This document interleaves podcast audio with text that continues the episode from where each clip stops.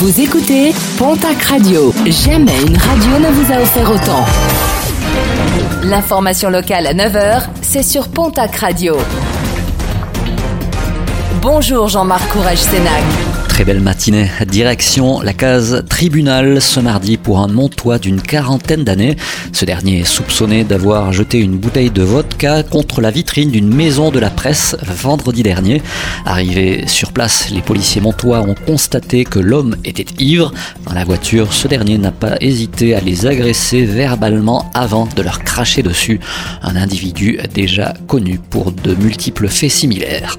Un appel à la générosité à dans les Hautes-Pyrénées, un appel qui fait suite à l'incendie d'un bâtiment jeudi dernier. Trois personnes ont tout perdu dans ce sinistre. Des vêtements ainsi que des jouets sont notamment recherchés. Les dons peuvent être déposés à la mairie de l'Aubalagnas en raison du contexte sanitaire. Il est toutefois conseillé de se renseigner auparavant. Malgré le reconfinement, les collectes de sang se poursuivent dans la région et elles sont nécessaires pour répondre aux besoins qui restent toujours très importants. Les rendez-vous sont toujours possibles au sein des EFS, les établissements français du sang, mais afin d'éviter les temps d'attente et pour accueillir les donneurs dans les meilleures conditions sanitaires possibles, il faut désormais prendre rendez-vous. Une euh, bonne nouvelle pour l'emploi, Alstom livrera 66 tramways Citadis supplémentaires à Casablanca au Maroc, un contrat qui s'élève à quelques 130 millions d'euros.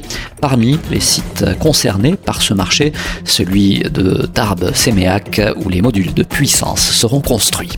Et puis, règle du jeu, une nouvelle fois modifiée, et cela dès aujourd'hui. En effet, dès ce mardi, le CIMAT met en place un système de réservation en ligne pour les déchetteries les plus fréquentées de l'agglomération tarbaise, à Orléans, Bazette, Bordère-sur-les-Chesses, Orgue, Juillan, Tarbes Nord et Tarbes Sud.